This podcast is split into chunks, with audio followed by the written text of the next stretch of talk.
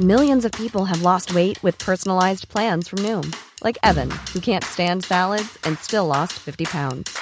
Salads, generally, for most people, are the easy button, right? For me, that wasn't an option. I never really was a salad guy. That's just not who I am. But Noom worked for me. Get your personalized plan today at Noom.com. Real Noom user compensated to provide their story. In four weeks, the typical Noom user can expect to lose one to two pounds per week. Individual results may vary.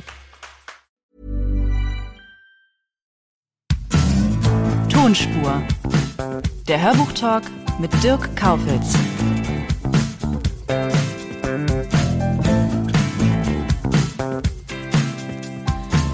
Wir starten die dritte Staffel mit David Nathan.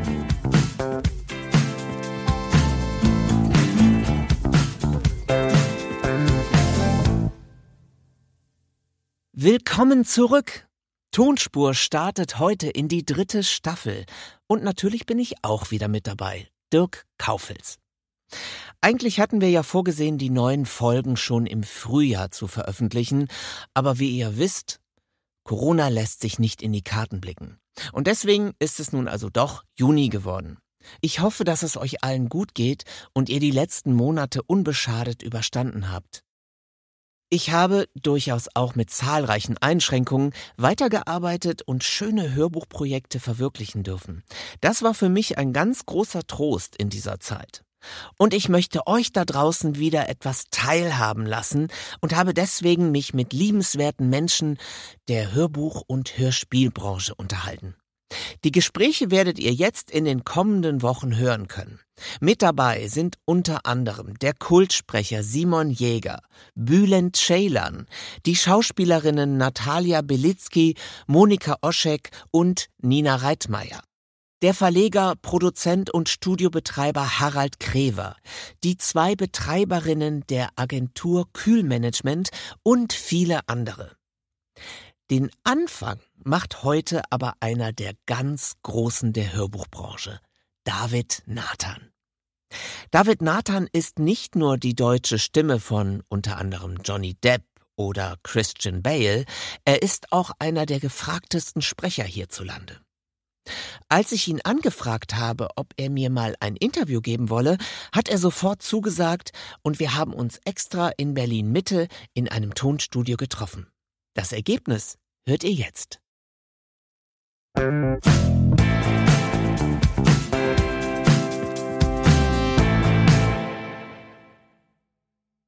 Ja, jetzt sitzt er mir gegenüber, David Nathan. Hallo David. Guten Tag. Ja, schön, dass das geklappt hat. Freue mich auch. Danke für die Einladung. Ich habe dich gerade schon mal gefragt, ob du Podcast-Erfahrungen hast. Und du hast ja gesagt. Ja. Podcast ist ja nicht, es kann ja vieles sein. Also ich bin interviewt worden.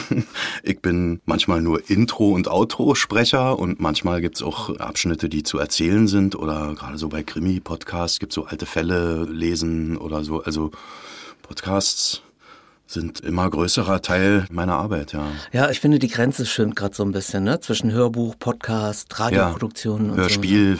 So. Es gibt ja auch viele Podcasts, die so halb. Ich habe auch Regie gemacht bei einem Podcast. Das nannte sich Podcast, weil zehn Folgen, jede Woche kam eine Folge raus oder so. Im Grunde war es aber einfach nur ein Hörspiel mhm. in zehn Folgen als Podcast herausgebracht. Das verschwimmt ja wirklich total. Aber interviewt wirst du auch viel, ne? Ich habe viele Anfragen, aber ich lasse mich nicht oft interviewen. Ah, okay. Ja, das ist jetzt die richtige Also ich habe eine Zeit lang, ähm, das ist ja schon ein paar Jahre her, ich, fand ich es auch mal schön, wenn, und ist es ja auch, wenn jemand sagt, er ist interessiert daran, was ich so denke oder an dem Beruf.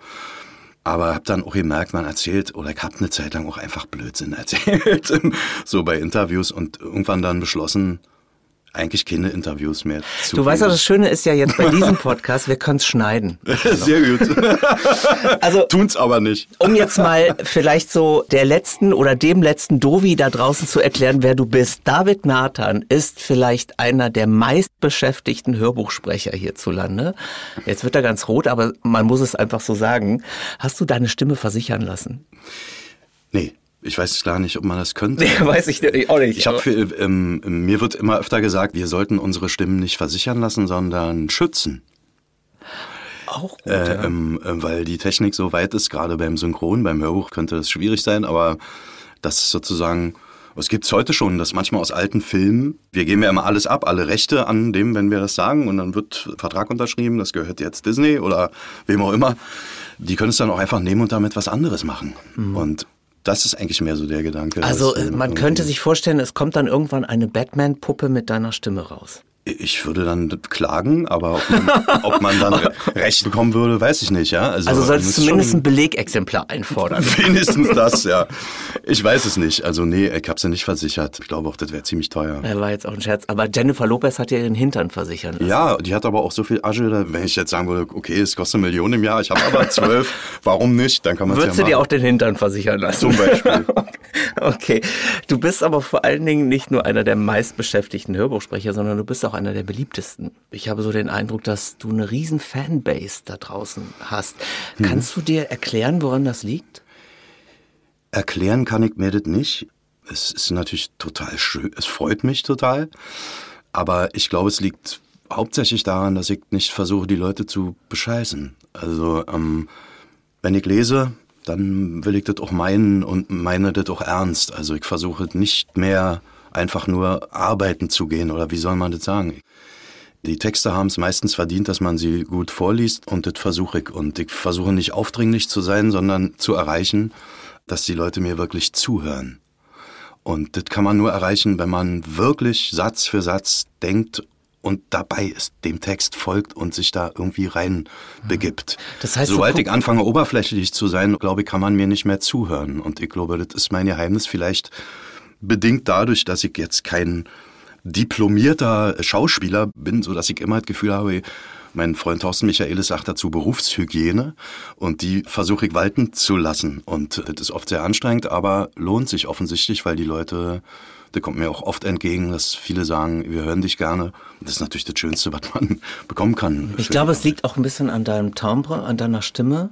Und du hast auch so was Authentisches in der Stimme. Du bist ganz nah. Würde ich mhm. jetzt mal so sagen. Ich weiß nicht, ja, wenn du das sagst, was Stimmen angeht, bin ich sehr, ich glaube, dass die Stimme gar nicht das Wichtige. Also meine Stimme ist nicht besonders, glaube ich, oder außergewöhnlich oder so, hab, empfinde ich überhaupt nicht so. Also schöne Stimmen gibt's ja viele, weißt du, oder, mhm. oder interessante Stimmen oder ich glaube, letztendlich hat's schon damit zu tun, was man damit so anstellt. okay.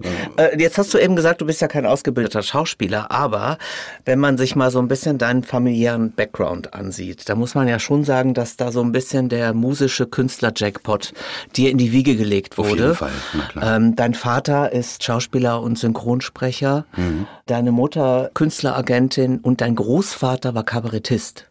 Richtig. Und meine Großmutter war eine ziemlich berühmte Volksschauspielerin, würde man wohl sagen. Guck mal, so weit habe ich jetzt gar nicht mich informiert. Marianne Wünscher war in der DDR ein Ach, großer Star, eine Chansonniere. Auch ja gut, also David, da wundert mich jetzt gar nichts, dass du jetzt hier sitzt und dass du vor allen Dingen diesen Weg eingeschlagen hast. War dieser ganze familiäre Hintergrund, war das überhaupt der ausschlaggebende Punkt, dass du gesagt hast, du willst diese Laufbahn einschlagen? Ja, ja eindeutig. Also besonders mein Vater, der ein typischer Schauspielvater war. Also der war vormittags bei der Probe. Er war lange am Deutschen Theater engagiert in der Zeit, in der ich so Teenie und jung war. Abends hatte er Vorstellungen, ist danach zum Funk gefahren, samstags zum Synchron und das hat mich einfach geprägt. Also die Freunde meiner Eltern waren auch alle Schauspieler oder meistens und wir waren schon so eine Clique.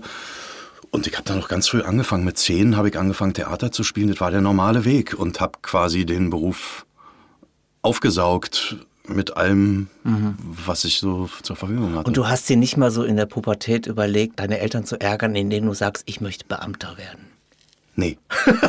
das hatte ich nicht, nee. Ach, schade. Das, äh, ja, ich musste ja dann Maler und Lackierer lernen, weil wir einen Ausreiseantrag hatten aus der DDR 86 und das fiel genau in die Zeit der Beendigung meiner Schule. Und dann konnte ich nicht auf die Schauspielschule gehen, logisch, studieren mit Ausreiseantrag ist nicht. Das wäre dann nämlich der normale Weg gewesen. Mhm. Und dann bin ich Maler und Lackierer geworden, weil meine Eltern gesagt haben, na Junge, wenn du schon jetzt hier nicht, ja, dann mach, mach wenigstens was Praktisches. Dann gehen wir in den Westen und du hast nichts gelernt, dann rutscht du in den Drogensumpf, der da am Bahnhof zu herrscht, ab und, äh, äh und dann habe ich drei Jahre lang oder zweieinhalb äh, Maler und Lackierer gelernt. Und als Maler und Lackierer hier in Berlin hättest du jetzt einen zweiten Jackpot in der Absolut. Habe ich aber auch so. Da habe ich nämlich auch kein Diplom, habe es aber ja irgendwie gelernt. Ich kann also ein Fenster streichen oder eine Decke tapezieren. Super. Ich würde mal sagen, jeder klingt jetzt blöd, aber jeder Malermeister, der sich im Moment hier irgendwo anstellen lässt, ist ja eigentlich doof, weil du kannst einfach einen Zettel an den Baum hängen Ja. und am Wochenende genauso viel verdienen wahrscheinlich, als wenn ich irgendwo Geselle wäre, ja. Also ich könnte mich damit überall auf der Welt über Wasser halten. Nun bin ich jetzt 50 geworden und wäre vielleicht nicht mehr so schön, jetzt noch jahrelang über eine Leiter hoch und runter zu kraxeln. Naja gut, aber auch die Fußleisten müssen ja gestrichen werden. Das tut am meisten weh, rumrutscht. Aber du hast es gerade schon gesagt, du kommst ja aus dem Osten und ihr habt vor Mauerfall einen Ausreiseantrag gestellt. Das war ja damals gar nicht so ohne. Nee. Hattet ihr da Probleme mit? Also gab es Probleme gesellschaftlicher oder politischer Natürlich, Natur? also viele, ähm, die besten Freunde meiner Eltern waren alle schon weg. Jürgen Heinrich, die waren ja noch ein paar Jahre früher dran mit ihrem Ausreiseantrag. Der hatte richtig Berufsverbot. Der hat Pullover genäht, jahrelang, um seine Familie ernähren zu können. Und so war es bei uns natürlich auch. Mein Vater durfte ab dem Tag, wo er den Ausreiseantrag gestellt hat, nicht mehr Theater spielen, nicht mehr synchronisieren. Sofortiger Entzug der Grundlage, sozusagen, um die Leute dazu zu bringen, vielleicht zurückzuziehen. Ich weiß nicht, was die Stasi-Idioten gedacht haben. Aber wir haben es natürlich durchgehalten und durften dann im Mai 89 ausreisen nach, Kurz vor Schluss. kurz vor Schluss, nach zweieinhalb Jahren Ausreiseantrag, glaube ich, äh, die wir da quasi nicht wussten, was mit uns passiert und dann durften wir. Innerhalb von zwei Tagen musste alles gepackt werden und weg.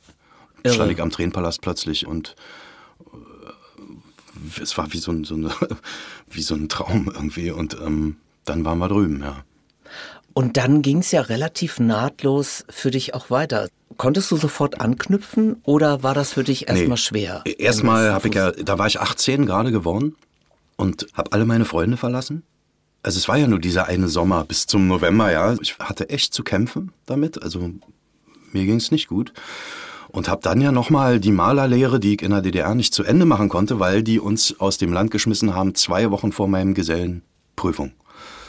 Und dann bin ich zur Handwerkskammer in West-Berlin, habe gesagt, äh, hey, ich bin fertig eigentlich, war kurz vor der Prüfung. Wo kann ich denn hier die Prüfung machen? Oder nochmal auffrischen oder wie auch immer. Haben die gesagt, nee, nee, das erkennen wir nicht an, du musst nochmal drei Jahre Ach du Scheiße. von vorne anfangen.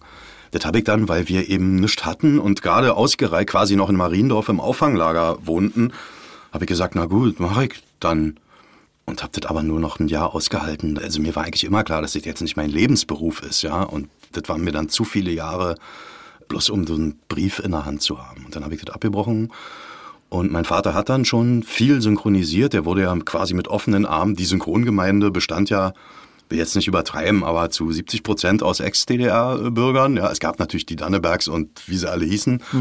Aber da waren inzwischen so viele Ostler und da konnte man als guter Synchronjunge hingehen und sagen, hier, ich möchte auch. Und das hat mein Vater natürlich gemacht und ich dann auch.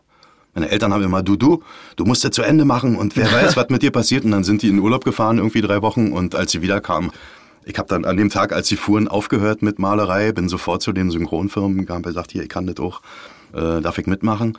Und hatte dann natürlich auch schon Kontakte, kannte natürlich auch Leute da und hatte dann drei Wochen später die erste Serie schon am Hals und quasi geregeltes Einkommen. Und dann war es für meine Eltern auch okay. Naja, und vor allen Dingen, du hast ja dann wirklich richtig große Nasen synchronisiert, ne? Also Leonardo DiCaprio, Joaquin Phoenix, Kevin Bacon, im Grunde alles, was Rang und Namen hat. Aber einer, der kam dann 1995 dazu und der ist auch unweigerlich sehr eng mit dir verbunden, nämlich Johnny Depp mit dem Film Don Juan de Marco. Ja. Jetzt ist es ja so, Johnny Depp, wenn man sich so seine Karriere anschaut, toller Schauspieler, unbestritten, der erlebt ja ständig so Auf und Abs.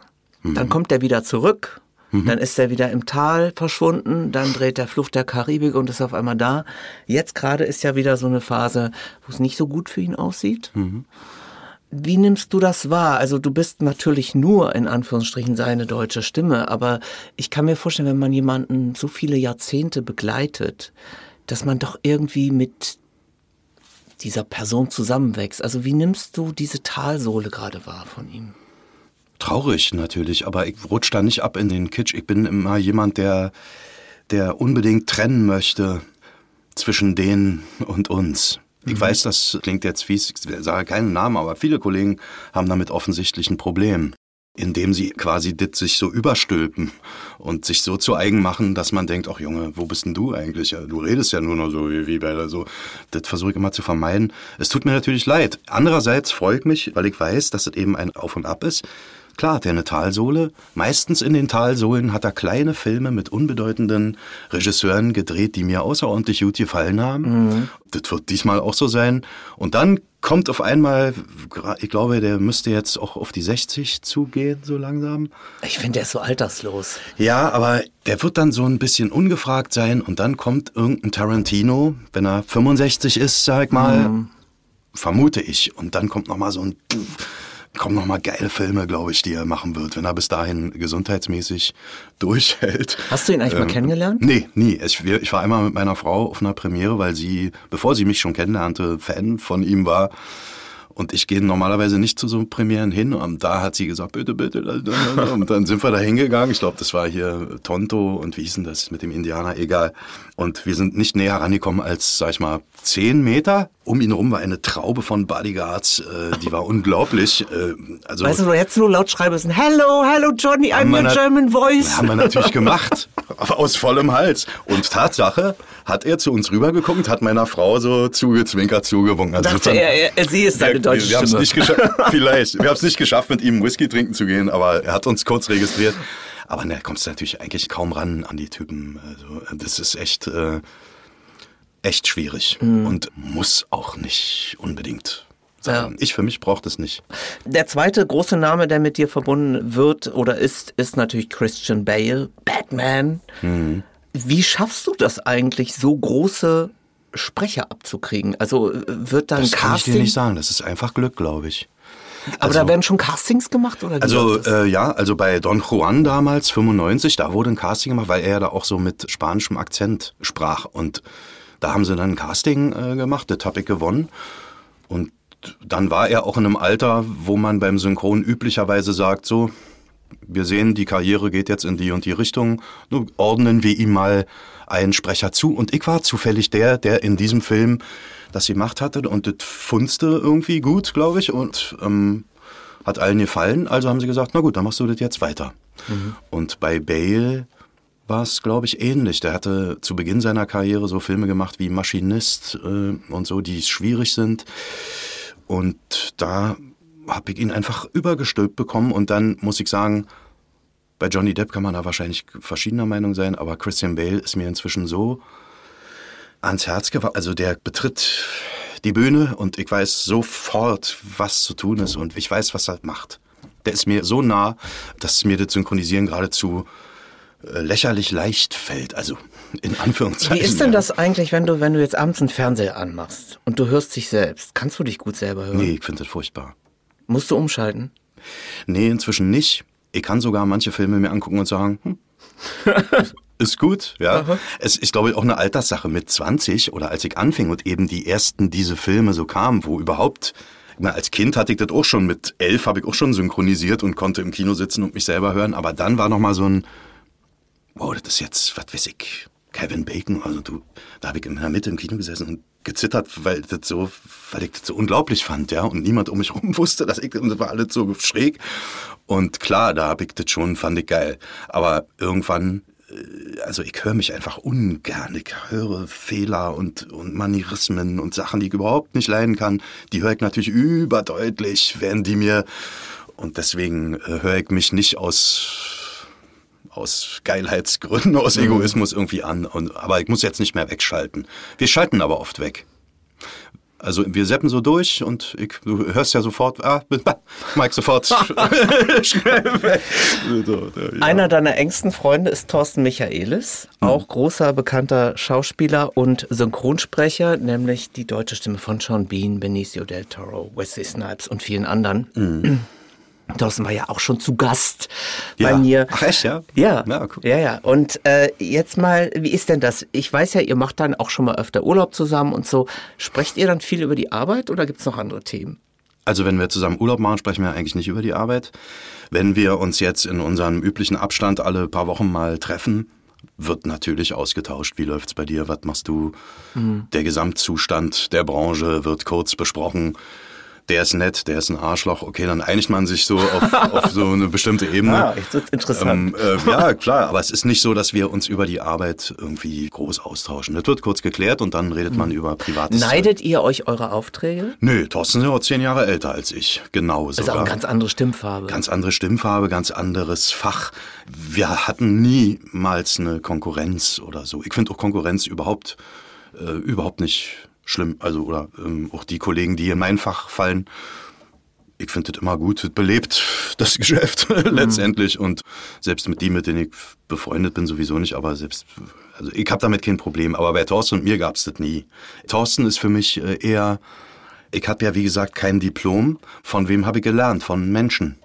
Und Thorsten nimmt in diesem Universum bei mir eine ganz wichtige Stelle. Ich habe von dem unglaublich viel gelernt. Von ihm und noch von vielen anderen, aber von ihm ganz großen Happen über den Beruf. Gar nicht mal jetzt, wie man spricht oder wie man arbeitet, sondern wie man zur Arbeit steht und was man eigentlich von diesem Beruf will und wie das eigentlich funktioniert. Mhm. Das habe ich von ihm gelernt. Also ähm, und mir echt viel abgeguckt. Mhm. Manche sagen auch, Leute, die mit uns beiden befreundet sind, dass man nicht so weit, wir waren eine Zeit lang sehr viel zusammen und ich habe so Angewohnheiten von ihm auch angenommen, auch stimmlich Ach, und so. Ja, das also, kann ich noch nicht ähm, beurteilen. Nee, das auch, manchmal merke ich es, wenn es mir passiert.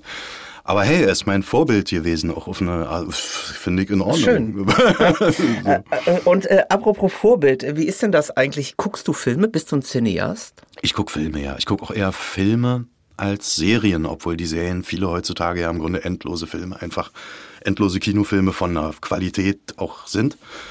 Aber ich gucke eher Filme. Ich finde es schön, nach zweieinhalb Stunden zu sagen, ah, okay, vorbei. Mhm. So, das mag ich gerne, ja. Nee, ich gucke viel Filme, auf jeden Fall. Hast du jemals den Wunsch gehabt, Schauspieler zu sein? Also ob jetzt, egal ob ausgebildet oder nicht ausgebildet. Du meinst äh, darstellend, vor, auf, darstellend der auf der Bühne oder vor der Kamera, ja? nee. Wie gesagt, als Kind, Jugendlicher habe ich sehr viel Theater gespielt, auch gedreht, auch in späteren Zeiten habe ich immer mal Leute getroffen, die gesagt haben, hast du nicht Lust? Und dann habe ich auch mal ein paar Drehtage gemacht. Das ist auch okay, aber das ist ähm, offensichtlich, es hat sich einfach nie ergeben. Und ich, ähm, ich ja, ich bin echt froh mit dem, was ich mache, ehrlich gesagt. Fühle mich hinter Mikrofon einfach wohl. Kameraarbeit ist was völlig anderes. Bühne sowieso. Wenn hätte ich eher Lust, Theater zu spielen. Also rein von der Arbeit her und von dem, wie man sich da reinschmeißen muss. Drehen finde ich gar nicht so interessant, ehrlich mhm. gesagt. Obwohl ich eben Filme liebe, aber die Arbeit an sich viel Gewarte, wenig. Äh, Bühne hast Zeug, du ja, ja, auch schon deutlich Erfahrung gemacht mit deinen Prima Vista-Lesungen. Ja, obwohl es nichts Theaterhaftes ist, aber ja. Publikum. Genau, du hast mit Simon Jäger zusammen, habt ihr im Grunde, konnten Leute Bücher mitbringen und ihr habt es gelesen. Ja, jegliche Art von Texten. Super. Ja, also kann auch ein, hätte auch ein Fahrschein sein können oder, oder was weiß ich, ein Rezept oder äh, das war es auch oft. Und da haben wir eben, das ist glaube ich auch unser Talent, dass wir eben Texte einfach unglaublich schnell verstehen, auflösen können und uns zu eigen machen und dann auch noch damit spielen können. Äh, mhm. so und das hat den Leuten Spaß gemacht und uns erstmal äh, wirklich. Und das haben wir lange gemacht, ja. Ja, schön. So, da sind wir wieder beim Thema, nämlich beim Thema Hörbuch. Du bist ja, wie gesagt, einer der ganz Großen und du hast auch schon die richtig großen Autoren vor der Nase gehabt, nämlich Volker Kutscher, Stephen King, Ted Williams. Weißt du noch, welches dein erstes Hörbuch war? Ja. Mein erstes Hörbuch war H.P. Lovecraft. Aber schon direkt die große Nummer. Ja. Lovecraft ist ja schon groß. Ja, und von dem habe ich so ziemlich alles eingelesen. Damals für einen Verlag, der hieß LPL Records. Der Lars, Lars Peter, Peter Luke. Luke ja. der, ich glaube, der ist nicht mehr in der Branche. Äh, mhm. Aber der war damals, und das war auch wirklich, das war 2002, 1, 2, also zu Beginn der ganzen Hörbuchwelle. Und da hat er mich gefragt und habe ich für den einige Bücher von Lovecraft und auch Geschichtenbände eingelesen. Das war meine Übung sozusagen. Und da, kurze Zeit später, kam dann ein großer Verlag, Lübbe, und hat mich wirklich angefragt, ob ich nun ganz offiziell hier ein Wolfgang Holbein-Buch äh, für Sie vorlesen möchte. Und da, weiß ich noch, saß ich bei der Kerstin Kaiser, als sie mich abholte in Hagen vom Zug Richtung Studio, habe ich gesagt, Frau Kaiser, ich weiß nicht, ob ich das jetzt, ob, also ich kann das wahrscheinlich nicht. Sie müssen mir das dann sofort sagen, dann können wir das wieder hier beenden, dann kostet das kein Geld und ich fahre wieder zurück, ist okay. und ähm, da meinte sie, ja, ja, Machen wir immer erstmal anfangen, dann sehen wir ja. Und äh, ab dem Punkt habe ich eigentlich nicht mehr aufgehört, äh, Bücher zu lesen. Hat's aber sehr sympathisch, dass du so ein bisschen an dir selbst gezweifelt hast. Ich zweifle im, grundsätzlich immer sehr viel an mir. Aber das ist auch ein Vorteil. Wie gesagt, es verhindert, dass man in allzu sehr sich so wohlfühlt. Ich hasse das, wenn sich Leute am Mikrofon wohlfühlen. Das ist immer so ein, das höre ich immer und das Aber wenn die, langweilt du mich meinst, nach wenn die so Sekunden. eitel lesen, also ja. sich so selber. Ja, oder es äh, reicht ja, wenn man seine eigenen, wenn man seine eigene Stimme so gut findet, dass man ihr mal so nachhört.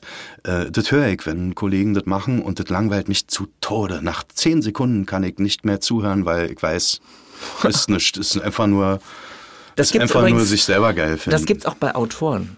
Es gibt auch, es gibt auch Autoren, die eitel schreiben. Ich, Ja, ich stelle das sofort fest, wenn einer sich gerne reden hört. Ja, na klar, ist ja, ist ja im Grunde nichts anderes schreiben, als, als zu reden. In, ja, Ja. aber ähm, klar, hast du natürlich total recht, auf jeden Fall. Und vielleicht, insofern passt es ja dann durchaus manchmal gut zusammen. Aber trotz deiner anfänglichen Unsicherheit bist du ja ein wahnsinnig souveräner Leser geworden. Wie hast du dir denn diese Sicherheit angeeignet? Ist das eine reine Übungssache oder gab es da irgendwelche Techniken, die du... Nee, es ist eine Übungssache, auf jeden Fall. Ich bin jetzt sicherer, als ich damals war, meiner Mittel auch. Und meine Stimme hat sich auch verändert. Durch diese tägliche, stundenlange Warmsein brauche ich noch weniger Welle zu machen, um bestimmte Dinge zu erreichen, glaube ich. Und dann kommt ja auch so ein Alter, wo man einfach leichter mit sich ist. Aber letztendlich ist es schon so, und da muss man diesem Download-Markt irgendwie, glaube ich, dankbar sein. Als das aufkam, dass so Portale sozusagen zum Download Hörbücher gestellt haben, dann kam ja auch die Bewertung der Leute. Das ist ja auch für die das goldene Kalb. Da kann ja jemand hervorragend lesen, wenn er schlecht bewertet wird, ist das eben Müll, was ja auch Blödsinn ist. Aber es war die Möglichkeit, direkt mit dem Publikum sozusagen das mache ich heute nicht mehr, weil ich auch das ein bisschen fies finde, sich anzugucken, wie die Leute finden, was man macht. Aber damals war das für mich wichtig, um rauszufinden, ah, ach, die findet gut, was du da machst. Das ist aber schön.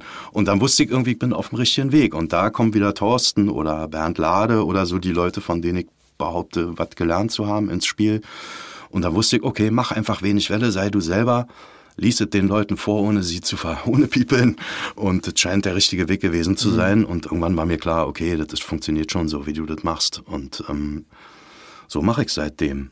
Und du hast eine Zeit lang wahnsinnig viel gelesen und dann kam aber irgendwann so ein Punkt bei dir, wo du gesagt hast, ich muss mal ein bisschen kürzer treten Ja. oder ich muss zumindest mal ein bisschen anders arbeiten, die Arbeit mir anders aufteilen. Ja. Wieso kam das?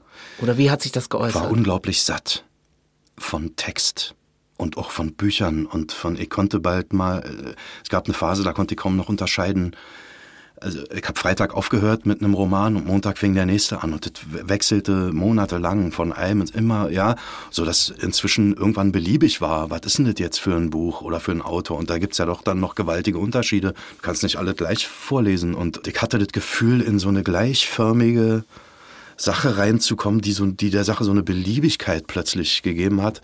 Und da wusste ich, oh, okay, du musst jetzt ein bisschen aufpassen. Du wirst auch müde und du hast nicht mehr diese, dieses Werbe. Und dann gibt's immer zwischendurch Autoren, die fordern dir viel mehr ab als andere oder so. Und ich konnte nicht mehr wirklich mich auf die einlassen. Und er hat gesagt, komm, jetzt musst du richtig zurückfahren, musst viel größere Pausen einbauen.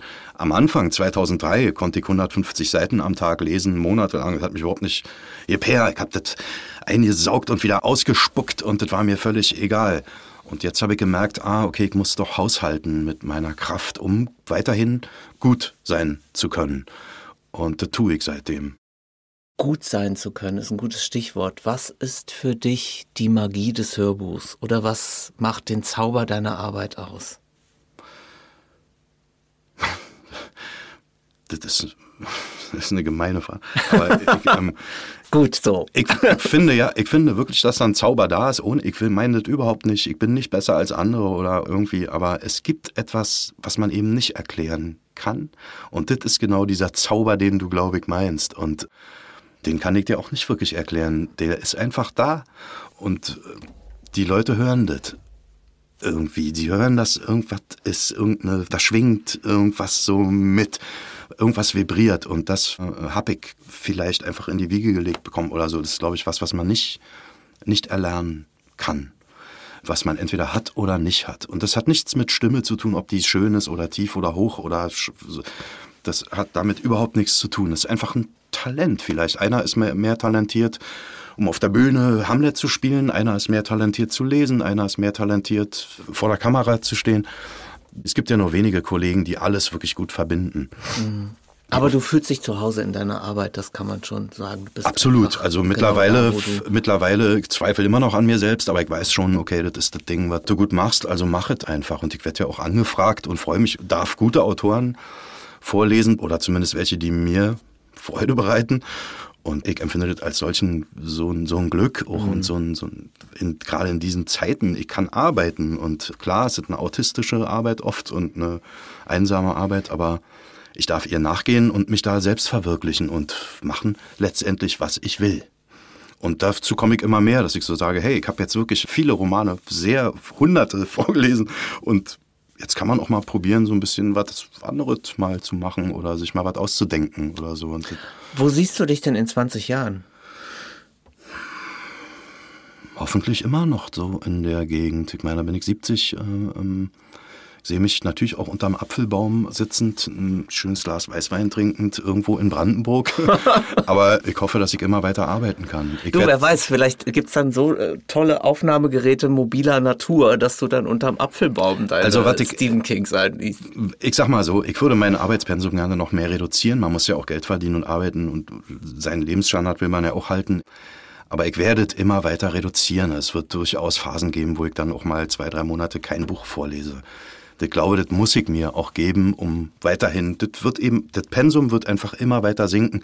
Ich schaff's auch nicht mehr am Tag von 10 bis 17 Uhr zu arbeiten. Also jedenfalls nicht beim Lesen. Beim Synchron ist das was anderes. Da hast du eine Dispo und hast zwischendurch Pausen und kannst ganz an. Das ist eine ganz andere, mhm. überhaupt eine völlig andere Arbeit. Aber beim Lesen bin ich eigentlich nach zwei, drei Stunden Lesen bin ich eigentlich durch. Merke ich glaube, das ich, ist auch was, bin. was viele unterschätzen. Es ist wahnsinnig. Ich habe das selber unterschätzt und natürlich viele sagen sowieso, pff, was machst du, du sitzt da und liest.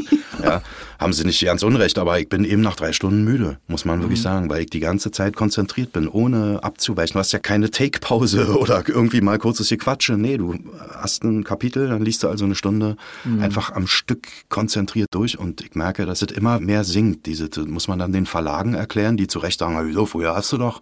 Ich sage, ja, aber ich kann eben nicht mehr. Und dann gibt es viele andere, die, die leben davon, dass sie eben Masse weglesen. Ich behaupte aber, dass sie eben nicht so gut lesen. Und das ist schwierig, oft den Verlagen zu verkaufen und oder was heißt zu verkaufen oder ihnen klarzumachen, pass auf, geht nicht anders. Du musst für mich diese drei Tage Studium mehr bezahlen. Mhm. Ich brauche die. so, wenn du mich haben willst, dann kann das nur so laufen. Und ich habe kein Problem. Früher war mir ein bisschen peinlich, um 14 Uhr zu sagen, ich bin müde, gehe nach Hause. Heute setze ich das einfach so für mich durch. Das ist einer der Vorteile, dass man das so lange schon macht. Ich wollte gerade sagen, das ist auch so der Vorteil der Den äh, nutze ich auch voll aus. Ja, prominent. Oder ja. Oder auch der, wenn es nicht so wäre, würde ich es trotzdem machen, weil ähm, geht gar nicht anders. Sonst bin ich so mhm. erschossen und auch so genervt dann irgendwann, das hat ja der Text auch nicht verdient, dass man ihn so, so, so ja. nur noch so vorliest. Also David, ich wünsche dir ganz viele schöne, kleine, feine oder ganz große äh, Projekte weiterhin. Danke. und ja. dass du immer dann Pause machen darfst, wenn du auch willst und dass du vor allen Dingen mit diesem Herzblut weiterarbeiten darfst. Das hoffe ich auch. Ich werde es weiterhin versuchen und versuchen, mich da durchzusetzen. Ja, okay. Vielleicht klappt's ja. Und äh, jetzt sage ich erstmal Danke. Es hat mir ganz viel Spaß gemacht mit dir. Ich danke. Und wir sehen uns bestimmt bald wieder. Hoffentlich. Okay, tschüss. Ciao.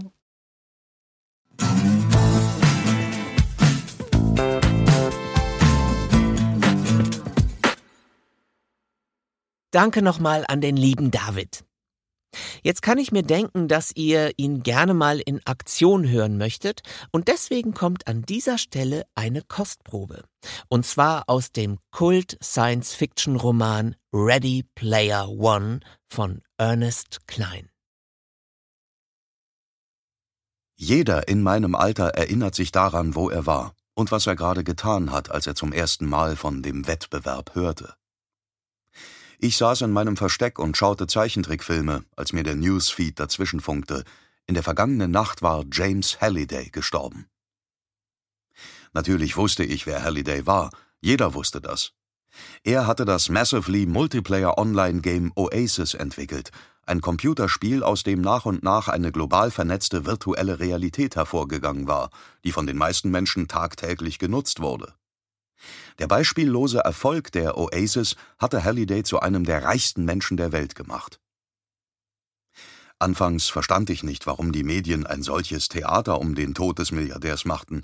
Schließlich hatten die Bewohner des Planeten Erde andere Sorgen. Die anhaltende Energiekrise, der katastrophale Klimawandel, Hungersnöte, Armut und Krankheit. Ein halbes Dutzend Kriege, Sie wissen schon, 40 Jahre Dunkelheit, Erdbeben, Vulkanausbrüche, die Toten erheben sich, Menschenopfer, Hunde und Katzen leben miteinander, Massenhysterie.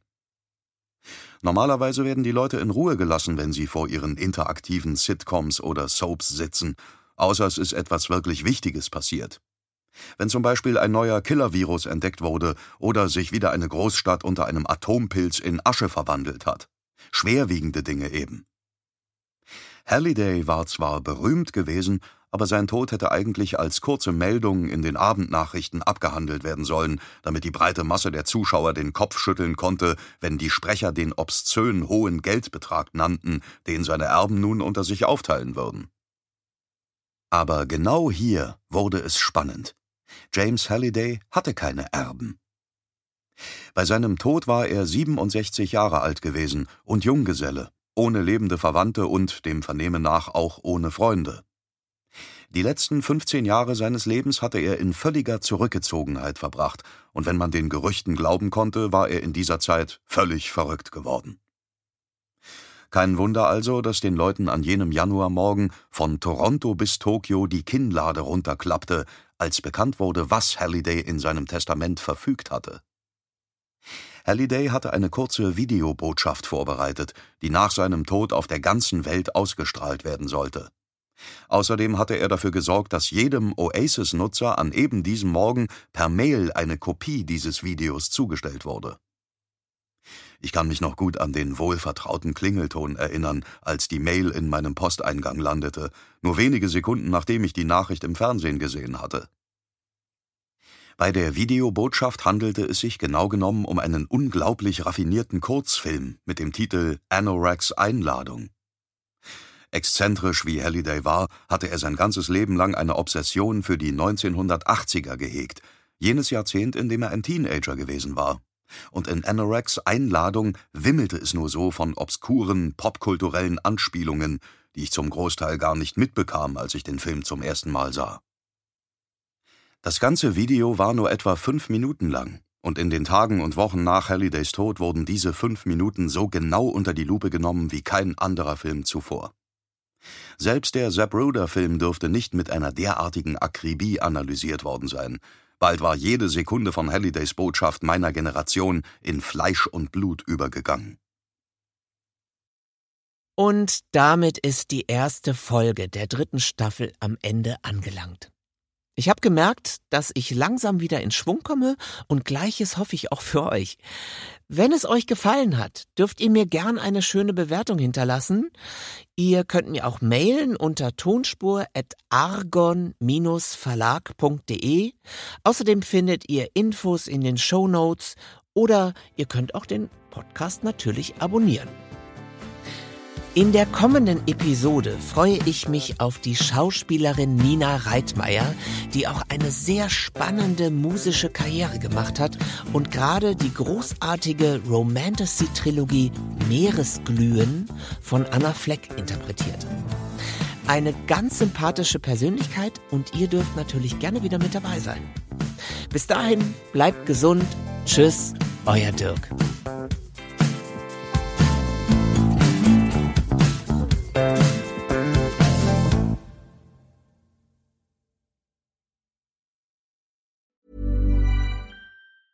Planning for your next trip? Elevate your travel style with Quince. Quince has all the jet setting essentials you'll want for your next getaway, like European linen, premium luggage options, buttery soft Italian leather bags, and so much more. And is all priced at 50 to 80% less than similar brands. Plus, Quince only works with factories that use safe and ethical manufacturing practices. Pack your bags with high-quality essentials you'll be wearing for vacations to come with Quince. Go to quince.com slash pack for free shipping and 365-day returns.